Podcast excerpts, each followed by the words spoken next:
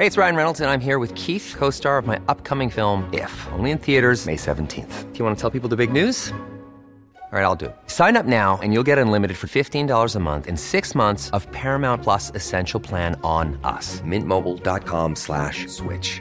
Upfront payment of $45 equivalent to $15 per month. Unlimited over 40 gigabytes per month. Face lower speeds. Videos at 480p. Active Mint customers by 531.24 get six months of Paramount Plus Essential Plan. Auto renews after six months. Offer ends May 31st, 2024. Separate Paramount Plus registration required. Terms and conditions apply if rated PG. Heraldo Podcast. Un lugar para tus oídos.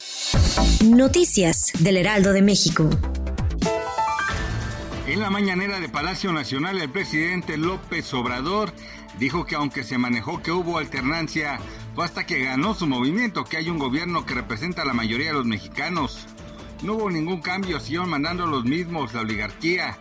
Es hasta que llegamos nosotros porque el pueblo así lo decidió que hay un gobierno que representa a la mayoría de los mexicanos. Un gobierno que no está al servicio de la oligarquía, por eso tenemos esta oposición ahora. La mañana de este miércoles 28 de junio se registró un aparatoso accidente en la colonia Pedregal de Santo Domingo, en la alcaldía de Coyoacán. De acuerdo con los primeros reportes, dos unidades de transporte público se impactaron cuando circulaban sobre eje 10 Sur, avenida Pedro Enrique Sureña, esquina con la cerrada de Zapotlán, dejando un saldo preliminar de 10 personas lesionadas.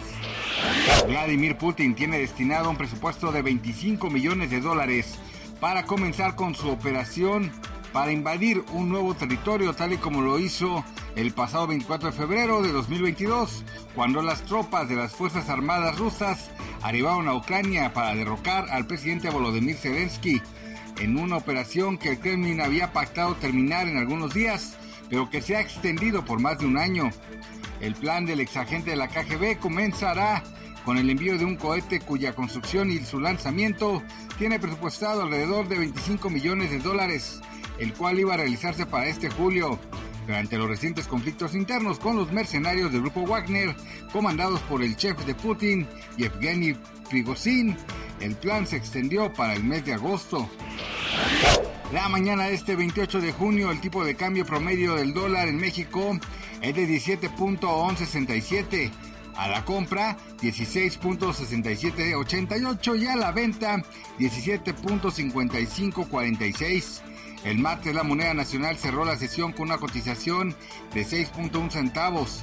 Cotizó en 17.08 pesos y tocó un máximo de 17.1409 y un mínimo de 17.0548. Esto se debe a que hay menos temor de una recesión en Estados Unidos, ya que dejaría de haber aumentos en la tasa de interés de la Reserva Federal, indicó Gabriela Siller, directora de análisis económico de Banco Base.